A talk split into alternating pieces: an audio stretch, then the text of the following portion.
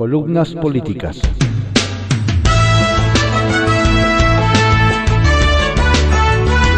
Continuamos con la audiosíntesis informativa de Adrián Ojeda Román, correspondiente a hoy, lunes 17 de enero de 2022. Demos lectura a algunas columnas políticas que se publican en periódicos de circulación nacional. Solo digo lo que veo, por Fernando Moctezuma Ojeda, que se publica en el portal de cconoticias.info. Decadencia política. Querido lector, ¿usted le cree a los políticos? Yo tampoco. Independientemente de colores y afiliaciones, pareciera que todos fueron maquillados en el mismo molde, cortados por la misma tijera y graduados de la misma escuela. Por mucho que cualquiera de ellos nos pueda decir yo soy diferente o la clásica no somos iguales, queda claro que hay unos iguales y otros muchos peores. De cara a los comicios de 2022, tal parece que la oposición así entre comillas, se empeña en encontrar la manera más creativa, descarada de entregar las gubernaturas a Morena y aliados. ¿A cambio de qué? Vaya usted a saber.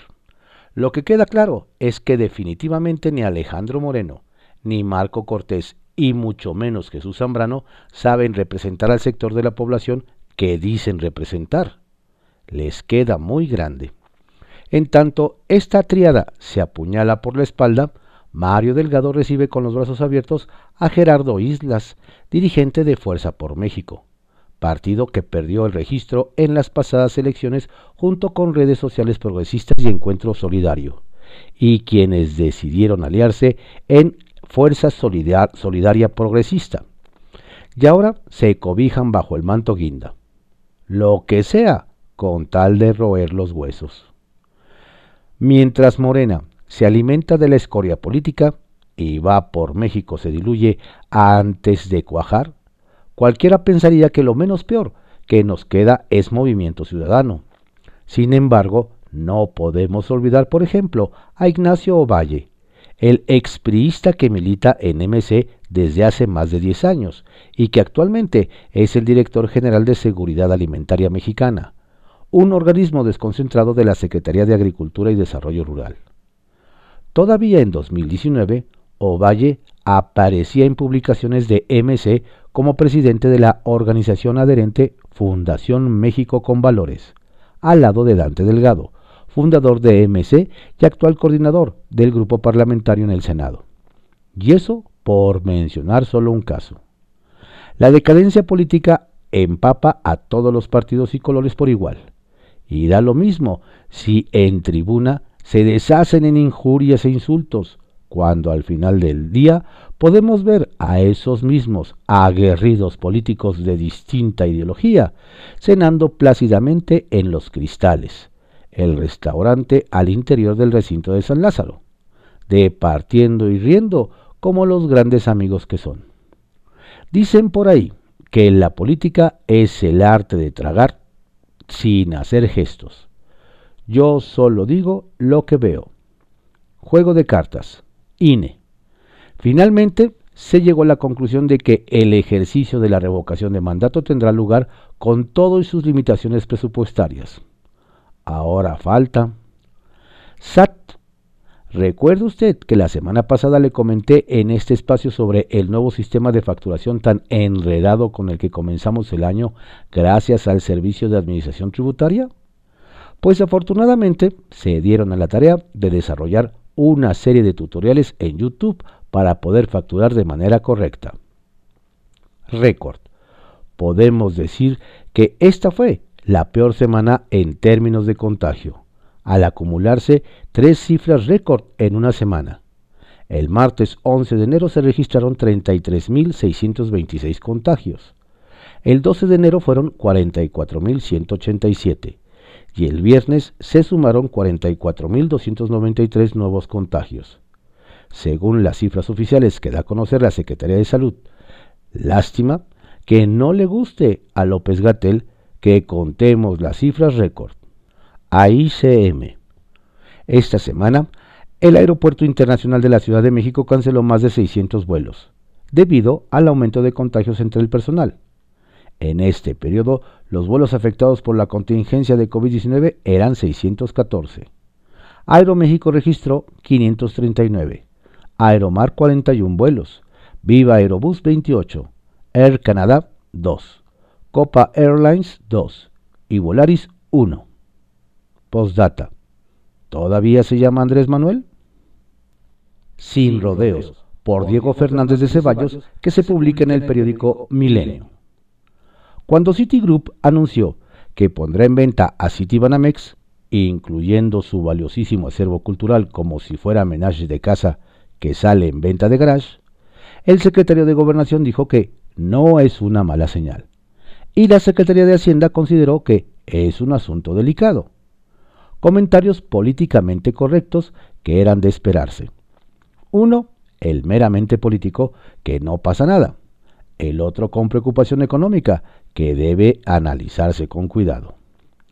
Formalmente, solo será una operación comercial entre particulares, pues el gobierno se dice sin interés en participar como posible comprador. Pero el negocio tiene implicaciones relevantes y su mero anuncio genera incertidumbre y preocupación. ¿Por qué? Por varias razones. 1. La noticia sorprendió al menos a la población en general, en tiempos muy turbulentos para el país, lo que aumentará la contracción y cautela económica. 2. Esa operación implicará la salida del capital más grande en la historia de México como consecuencia de una transacción entre particulares. Puede ser de entre 15 y 20 mil millones de dólares, menos impuestos a pagar y el costo de la nueva autorización bancaria. No sabemos si el capital comprador será nacional, extranjero o mixto. 3. Explicablemente, Citigroup se concretó a decir que su decisión responde, lo que puede ser parcialmente cierto, a que está redefiniendo su estrategia de negocios en el mundo. Pero en buen romance significa que el portafolio que aquí pone en venta no le produce la mejor ganancia y que el producto de la venta no llevará a otra parte, pues las grandes operaciones con los grandes inversionistas que pretende mantener en México no requieren de tal infraestructura. 4. Pues la transnacional no podía anunciar la salida de esa inversión argumentando falta de certidumbre jurídica en el país y la posible alza en su cartera vencida como consecuencia del desastre económico que aumenta día con día. Por ello, solamente con el tiempo se sabrá si esa fuga resultó por la razón dada o hay con causas que le determinaron, pero por el momento es una noticia que pone en alerta a los inversionistas. Ahora bien, esa posible compraventa pasará por el escrutinio y autorización de las autoridades reguladoras como Hacienda, Comisión Nacional Bancaria, COFESE, etc., porque deben evitar problemas de concentración y falta de competencia en un mercado tan importante. En síntesis, inciso A, hasta el momento, poco se sabe al respecto. Inciso B. Nunca es bueno para un país la salida de 15 o 20 mil millones de dólares. Inciso C. Tal vez pronto se sabrá si solo fue un, una redefinición de estrategia de Citigroup o va junto con pegado su mal pronóstico sobre el futuro próximo de México. Y inciso D. Ojalá esa salida de dinero no genera una cascada de reacciones negativas para la maltrecha economía nacional. Pregunta sin ofensa, por Karina Aguilar, que se publica en el diario 24 horas. ¿Cómo va su año? Entre Omicron, la inflación, la violencia, el incremento en los combustibles, el limón a 100 pesos, ¿cómo va su año? Resulta infame que el presidente Andrés Manuel López Obrador, en la convalecencia de su segundo contagio por COVID-19, enviara un mensaje a la nación señalando que la variante Omicron es muy leve y se quita con remedios caseros, por lo que llamó a no alarmarse, mientras la Organización Mundial de la Salud pedía a las naciones reforzar las medidas preventivas ante el alto riesgo de esta nueva cepa. ¿Y qué decir del denominado zar de la pandemia, el subsecretario Hugo López Gatel, quien volvió a demostrar su vileza al pedir a la población quedarse en casa si tiene síntomas de COVID y dejar de lado la ansiedad individual que orilla a las personas a buscar una prueba y permitir que quienes realmente las necesitan puedan acceder a ellas. Vaya manera de pensar. ¿En serio el subsecretario cree que todas las personas que llegan desde la madrugada a formarse para hacerse una prueba COVID-19 están ahí por gusto o solo para confirmar que siguen sanos? Por supuesto que no. Las miles de personas que se forman es porque tienen síntomas o porque estuvieron en contacto con algún caso activo. Aunque hay que reconocer que también están aquellas personas que en su trabajo tienen que comprobar con una prueba que están enfermos para obtener una incapacidad o bien que ya no están enfermos para poder reincorporarse a sus labores. Siguiendo con el año. La inflación ya genera estragos en los bolsillos de los mexicanos, quienes todos los días vemos el incremento en los precios de los productos que adquirimos, ya no digamos de lujo, sino de la canasta básica, los alimentos. De acuerdo con especialistas, ante el incremento de la inflación y el aumento que se avecina en las tasas de interés, el consumo en México se puede contraer aún más. Ello aunado a que el precio de los combustibles también se incrementó. Con respecto al costo de la última semana de 2021, ahora hay que pagar 2 pesos con 24 centavos más por un litro de gasolina regular o verde y 3 pesos con 8 centavos más por un litro de la gasolina premium o roja. Pero eso no es todo. En lo que va del año, la violencia en diversos estados del país sigue incrementándose dejando decenas de cuerpos en lugares públicos como mensaje a los gobernadores de entidades como Zacatecas, Veracruz y Morelos. Prevenir es la palabra de este 2022. Prevenir contagios de COVID, prevenir actos de violencia y prevenir gastos innecesarios será la clave para tener un mejor año. Y en pregunta sin ofensa. Por cierto, quien tampoco inició bien el año fue la secretaria de Educación Pública Delfina Gómez. El Tribunal Electoral del Poder Judicial de la, de la, Federación confirmó que durante su administración como presidenta municipal de Texcoco, quitó a los empleados del municipio parte de su sueldo para apoyar a Morena como partido político. La ahora titular de la SEP no ha querido hablar del tema.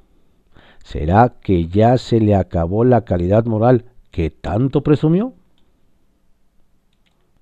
Bitácora del director, por Pascal Beltrán del Río, que se publica en el periódico Excelsior. Fraude en las firmas de la revocación. Ciudadanos que no han consultado el micrositio creado por el Instituto Nacional Electoral INE para revisar su inclusión entre los firmantes que convocaron a la consulta de revocación del mandato, descubrieron que ahí aparecen contra su voluntad. Entrevisté a dos de ellos la semana pasada los abogados Jorge Pérez Vilet, de San Luis Potosí, y Alexis Saucedo, del Estado de México. Lo que ambos me relataron en imagen radio debiera ser motivo de preocupación. Alegan que sus claves de lector fueron extraídas luego de que la compartieron con servidores públicos. En el caso de Pérez Vilet, la sospecha es que esto sucedió a la hora de irse a vacunar contra el COVID, en el Saucedo, la hipótesis es que el robo de su información ocurrió cuando acudió a hacer un trámite en Ecatepec. Me enteré de estas situaciones mediante Twitter, donde ambos ciudadanos colocaron sendas imágenes del micrositio del INE que dan cuenta de su inclusión en la lista, junto con el dato de que su firma fue supuestamente recabada por la promotora Gabriela Georgina Jiménez Godoy, presidenta de una asociación civil llamada que siga la democracia. El nombre de ella y su organización aparecieron en medios el 9 de diciembre pasado cuando llegó un camión con 261 cajas que, según ella, contenían un millón de formatos firmados avalados la realización de la consulta. El 15 de diciembre, el colega Carlos Loret de Mola reveló en su columna que Jiménez Godoy había sido tan cercana al expresidente Felipe Calderón que éste fue testigo de honor de su boda. Ya a bordo de la nave del nuevo oficialismo, fue candidata a diputada federal por Morena en el Distrito 3 de la Ciudad de México, Azcapotzalco. Y aunque recibió su constancia de mayoría, el triunfo le fue retirado por impugnaciones que presentó su contrincante, la panista Wendy González Urrutia, por una serie de mapachadas electorales. Originalmente el INE había dispuesto que sólo valieran los apoyos a la consulta de revocación registradas por una aplicación digital. Pero el oficialismo presionó y logró que también fueran consideradas las emitidas en formato de papel. Hasta principios de este año, el INE había detectado más de medio millón de firmas irregulares entre las que recibió de promotores previamente registrados como personas muertas y encarceladas. Pero ahora han aparecido entre las firmas válidas ciudadanos como Pérez Vilet y Saucedo que aseguran nunca haber firmado. Sería importante que el INE mostrara los formatos que se usaron para supuestamente recabar las firmas de estas y otras personas que han denunciado a través de las redes sociales su inclusión en la lista. Pérez Vilet y Saucedo dijeron que acudirán a instancias legales para que se retiren sus nombres y se sancione a la promotora Jiménez Godoy, y quien no ha respondido públicamente al señalamiento. Después de que sus casos fueron publicados, ambos descubrieron que personas de su entorno familiar están en la misma situación. Una, prima de Pérez Vilet, a quien éste se encontró en la fila de las vacunas, y los padres de Saucedo. Estos casos deben aclararse antes de que cierren el periodo de revisión de firmas es indispensable saber si el fraude y la vulneración de datos personales que se realizó en el caso de estos dos ciudadanos y otros que han denunciado hechos semejantes en las redes sociales fue algo testimonial o generalizado. Buscapiés. Hoy cumple un siglo de vida el expresidente Luis Echeverría Álvarez. De los 64 hombres que desde 1824 han ocupado formalmente la presidencia de la República y concluyeron su encargo. 58 ya fallecieron. La edad promedio que tenían al momento de morir era de 65 años y 7 meses.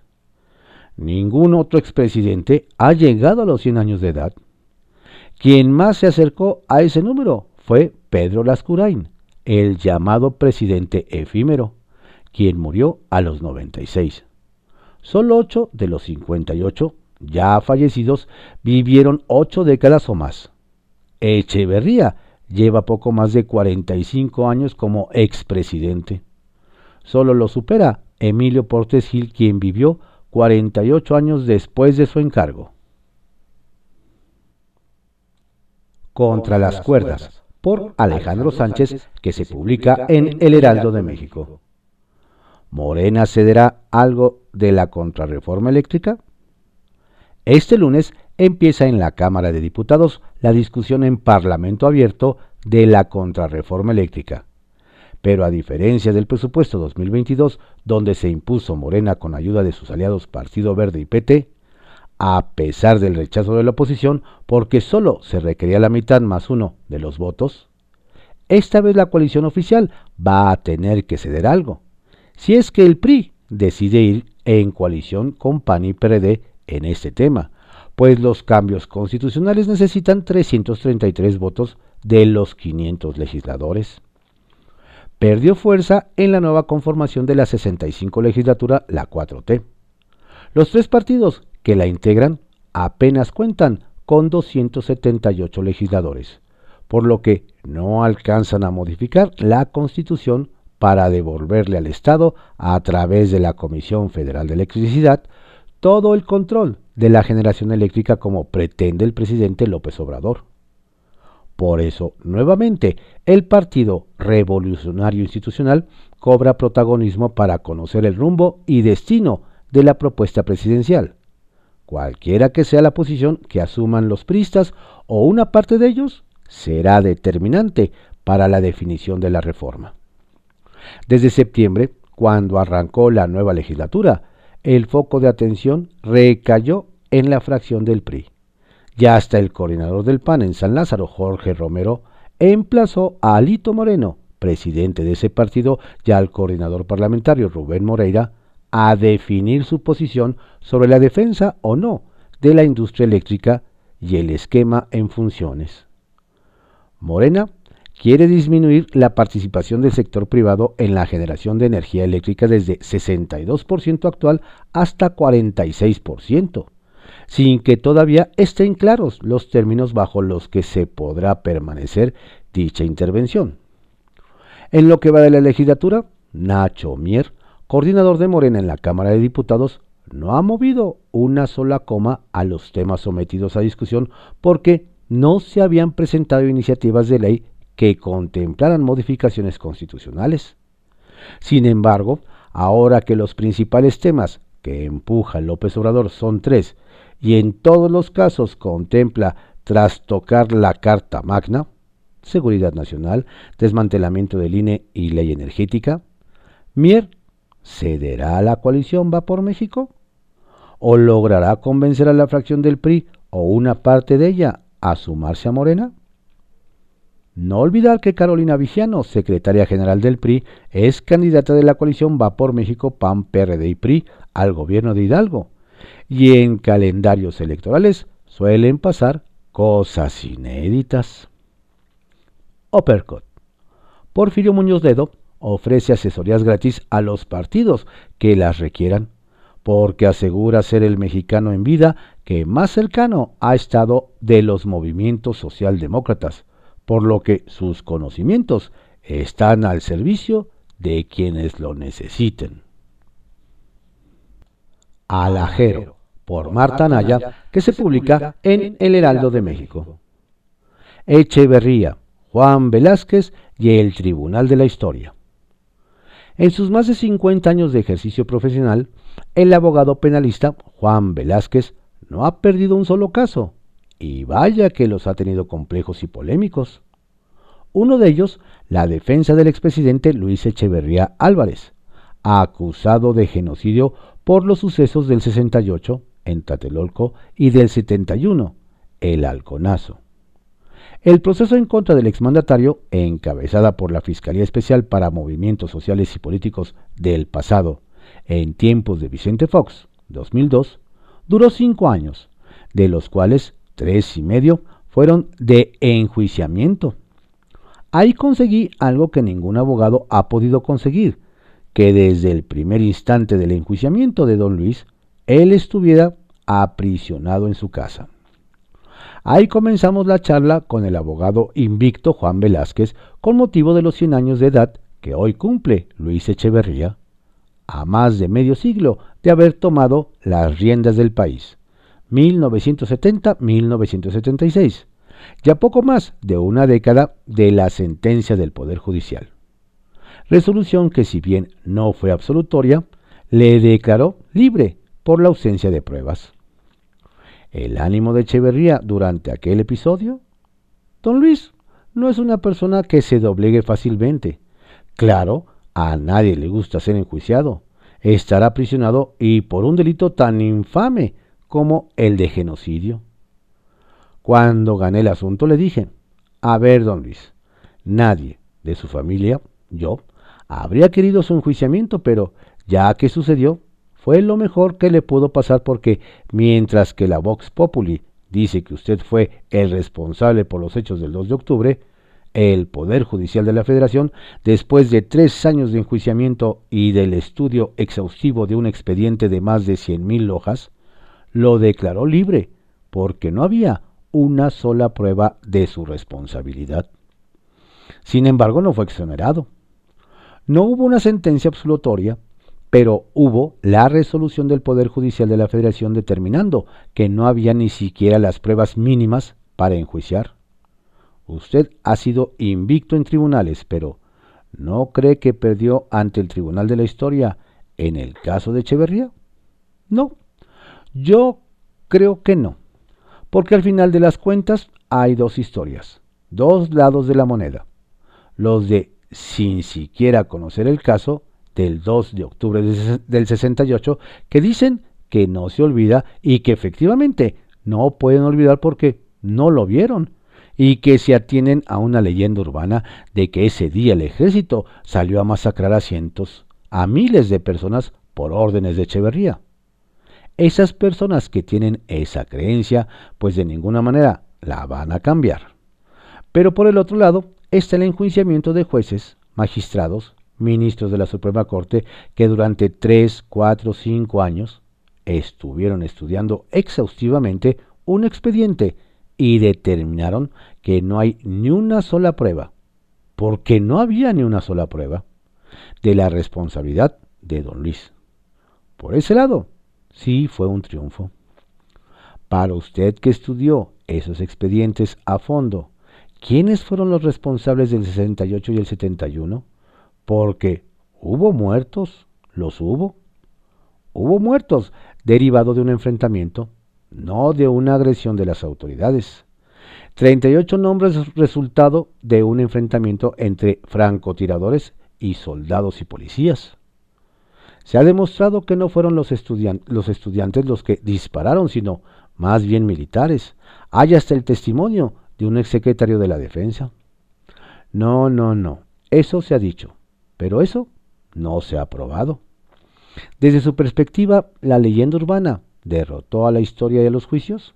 Sí, por la actitud de siempre del ejército de no salir a aclarar las cosas, de no salir a decir, señores, hubo un enfrentamiento. Gemas, obsequio del ministro de Inmigración de Australia sobre Novak Djokovic. Con razón o sin ella, se percibe que respalda un punto de vista antivacunación y su presencia aquí contribuye a eso. Estrictamente personal por Raimundo Riva Palacio, que se publica en el periódico El Financiero. Susana Harp, en peligro de muerte. Susana Harp se ha convertido en un problema, no solo para Morena, el partido en el poder, sino para los grupos del crimen organizado que han visto en ella un riesgo para sus intereses. La senadora se ha inconformado en el Tribunal Electoral por considerar que la dirigencia de Morena violó los principios de paridad establecidos en la Constitución. Pero el que se mantenga firme, alzando la voz de su protesta, ha puesto nerviosos a grupos políticos vinculados al crimen organizado que quieren hacerse del poder y que vieron cómo el mensaje que le enviaron el año pasado no la frenó. Lo que está pasando en Oaxaca ante nuestros ojos es el principio del último capítulo de narcopolítica que se está escribiendo en México. Harp originalmente estaba en el ánimo más alto del presidente para ser la candidata al gobierno de Oaxaca, pero las cosas cambiaron en las últimas semanas por razones desconocidas. Las fuerzas políticas de Morena se alinearon detrás de Salomón Jara, quien sumó el respaldo del líder del PRI, Alejandro Moreno, que hizo a un lado la propuesta del gobernador Alejandro Murat de nominar a su exsecretario de Administración, Germán Espinosa, y escogió el sábado a Alejandro Avilés, diputado local y socio del senador. Avilés es hermano de un notario de Cosamaloapan, Veracruz, en la cuenta del Papaloapan, que está siendo investigado junto con una red de notarios en ese estado y Oaxaca por presuntas ligas con el crimen organizado. El propio Jara ha recibido apoyos de alcaldes en las zonas del istmo de Tehuantepec, vinculados también a cárteles de la droga. Las investigaciones se encuentran en curso, pero las alarmas deberían estar sonando en la región, particularmente por el detonante económico que será el canal transísmico que conectará a los océanos Pacífico y Atlántico y proveerá al crimen organizado una ruta para abastecer drogas, metanfetaminas y fentanilo en Estados Unidos. La penetración de narcotraficantes en la vida política e institucional de Oaxaca ha sido motivo de preocupación desde hace varios meses, pero lejos de haberse reducido por la presencia federal, se ha incrementado. Jara de ser nominado oficialmente como candidato de Morena al gobierno de Oaxaca, tendrá que hacer un pronunciamiento claro de deslinde frente a los alcaldes y exalcaldes investigados por sus nexos con el narcotráfico. Y en caso de ganar la contienda, que no será problema ante la entrega del PRI del Estado con un candidato prácticamente impuesto por el senador, a actuar es en consecuencia. No se sabe qué sucederá hasta que suceda, pero sí está claro que Susana Harp no tiene vinculaciones con la red política de los criminales. Las presiones contra ella están escalando. Se manifestaron primero con una campaña misógina en redes, con ataques y calumnias en medios digitales. Luego le hackearon su WhatsApp y después Jorge Leoncio Arroyo Rodríguez, un personaje de muy mala fama en Oaxaca y uno de los financieros de Jara, también investigado por presuntos delitos, declaró que Oaxaca no podría ser gobernado por una mujer. La primera advertencia, a otra escala, fue el 27 de noviembre pasado durante un evento en el municipio de Matías Romero, en el centro de la región del Istmo de Tehuantepec, colindante con Veracruz. El, el evento fue programado a las 5 de la tarde en el popular salón de fiestas La Ermita, donde iba a tener una reunión con militantes de Morena. Alrededor de una hora antes de que iniciara, varios vehículos comenzaron a informar mediante perifoneo que el evento se había suspendido por manifestaciones sociales, que no aclararon. El anuncio tenía como música de fondo la canción de La Llorona, interpretada por la misma Harp de manera simultánea en diversas partes de la cabecera municipal se empezaron a escuchar sonidos que parecían disparos con armas de fuego, según testigos. Pese a que hubo personas que se asustaron y al anuncio de que habían pospuesto el evento, militantes de Morena comenzaron a llegar a la ermita para el evento con la senadora Harp. Minutos antes de que empezara, una o varias personas dispararon a un lado de la entrada del salón de fiestas desde un terreno solar enfrente. Hubo pánico y la gente comenzó a ocultarse. Las balas se impactaron en una ladera de tierra junto a la ermita, sin herir o matar a nadie. Había sido, evidentemente, un segundo acto de intimidación para impedir la reunión con Harp, quien sin embargo no lo canceló. El evento inició varios minutos pasados las 5 de la tarde, con una participación al máximo. Cerca de las 7 de la noche, para cerrar la reunión, Harp tomó la palabra y mientras hablaba se produjo un apagón. El equipo de la senadora se aventó sobre ella para evitar una agresión.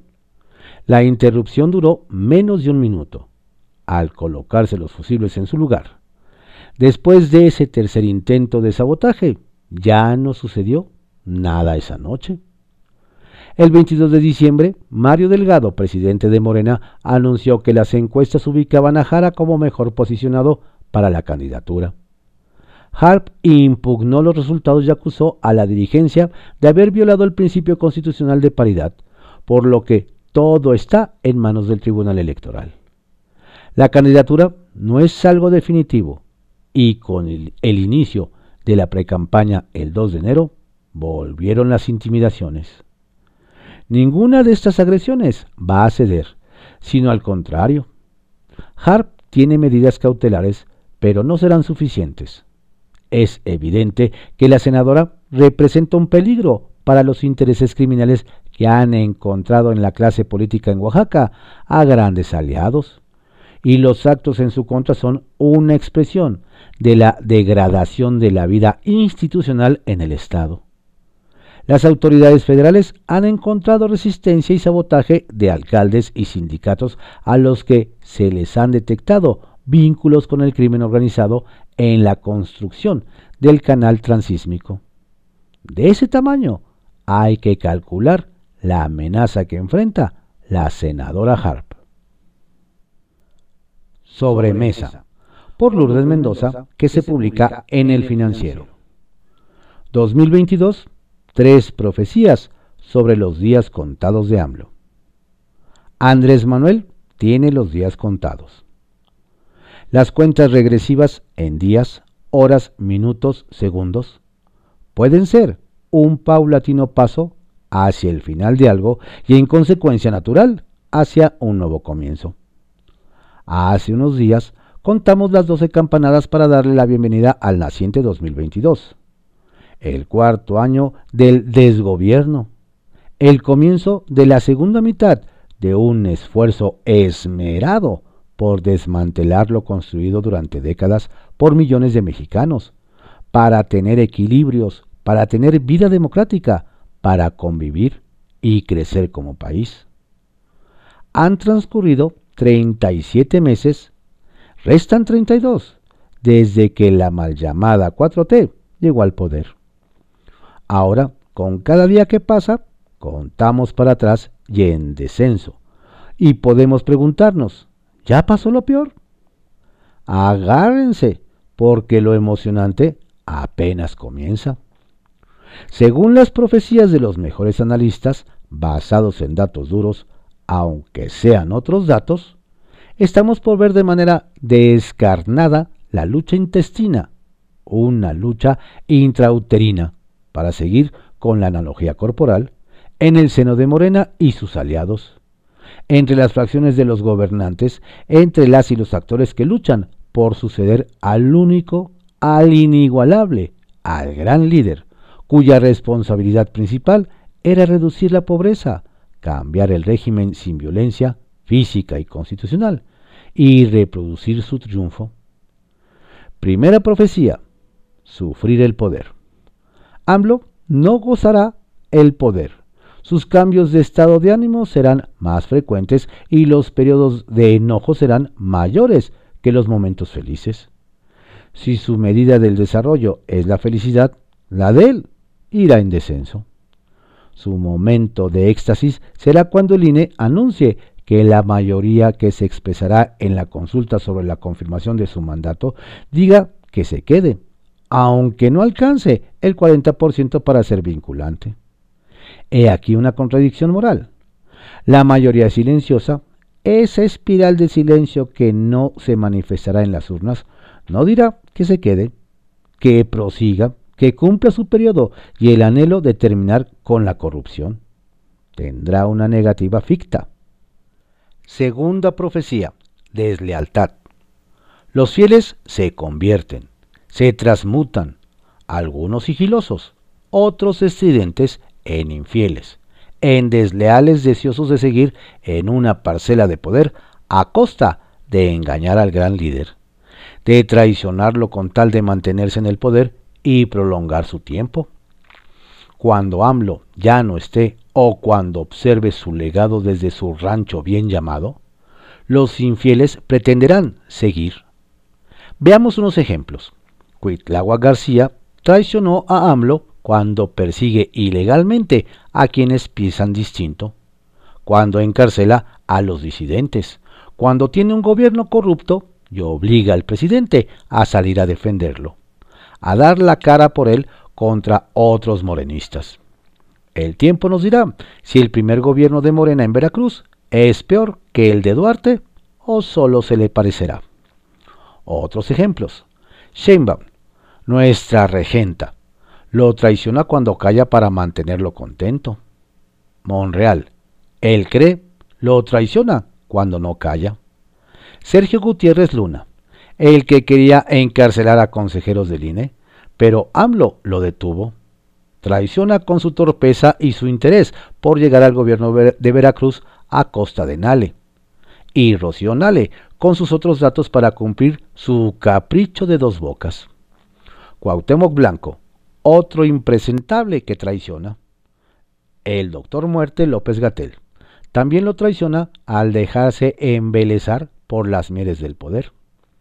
Delfina Gómez, del brazo de Higinio Martínez, lo traiciona al, al, protagonizar La maestra corrupta. Alguna vez Pablo Gómez les dijo a los priistas en el Congreso, ustedes estuvieron 70 años, ahora nos toca a nosotros. Los puros de Morena traicionan cuando atacan a los expriistas y exalinistas del mismo partido, pero eso forma parte de otra profecía. Tercera profecía. Correrá sangre guinda. La sangre roja brillante, casi escarlata, es la más oxigenada. La sangre azul es enferma. Es la más contaminada por las mezclas entre la misma familia. La sangre guinda es producto de una transfusión porque todos los que la tienen provienen de un abanico de tipos de sangre. Es una mezcla con escaso añejamiento. Veremos durante tres años correr ríos de sangre guinda. A saber, los autoconcebidos puros auténticos morenistas, fundadores del movimiento, los que desde la segunda mitad del siglo XX lucharon por las causas de una izquierda que ahora entierran, saben que su llegada al poder es gracias a un líder carismático, a un perseverante luchador que los representó en el PRD y en Morena, al gran líder. Pero saben también que para llegar al poder tuvieron que cargar con expriistas, con reaccionarios de partidos aliados, con lastres y rémoras de las que ahora deben desprenderse. De ahí los ataques a los moderados como Ricardo Monreal o Marcelo Ebrard. Saben que para mantenerse deberán cometer parricidio. Así de fuerte. Morena fue un movimiento, un aparato de campaña convertido en partido naciente con problemas de partidos viejos. Las disputas mal logradas por las candidaturas. Vemos correr riachuelos de sangre guinda en los procesos internos de seis gobernaturas. El año entrante lo veremos igual en el Edomex. El primazo del mazo debe poner a remojar sus barbas al ver las de Omar Fayad. Y en Coahuila la derrama vendrá en el 2024. La sangre guinda correrá por los ríos que marcan el territorio de la disputa por el poder político entre los integrantes del grupo en el poder, queriendo prolongar su permanencia más allá de los tiempos del gran líder debilitarán al movimiento con más fuerza que la de los opositores, PAN, PRI, PRD. Precipitarán la caída tardía o temprana y serán ocasión de lo mismo que acusan. Si una escena pudiera sintetizar la lucha al seno de Morena y sus gobiernos, sería la de la boda roja en Game of Thrones. ¿A poco no? Ahora bien, si se cumplen estas profecías, que solo son eso, el legado de AMLO no será el de cambio sin ruptura, sino el de la ruptura sin cambio. Y lo estará observando desde su rancho.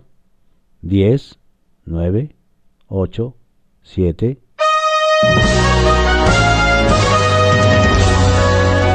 Estas fueron algunas columnas políticas que se publican en periódicos de circulación nacional y portales informativos, en la audiosíntesis informativa de Adrián Ojeda Román correspondiente a hoy, lunes 17 de enero de 2022. Tenga usted un excelente día. Por favor, cuídese mucho y no baje la guardia. La pandemia sigue. Saludos cordiales de su servidor Adrián Ojeda Castilla, quien le desea una exitosa, saludable y fructífera semana.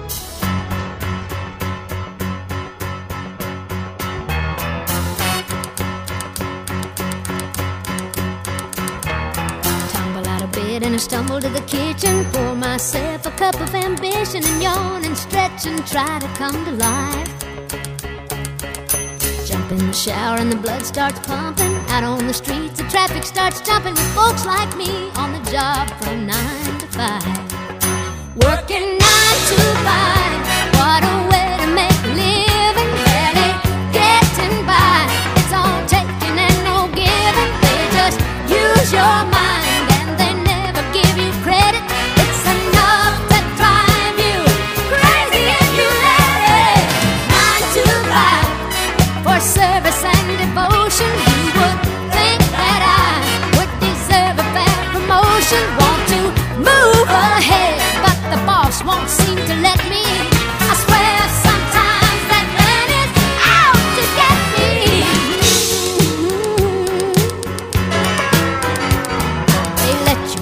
just to watch him shatter. You're just a step on the boss man's ladder, but you got dreams he'll never take away.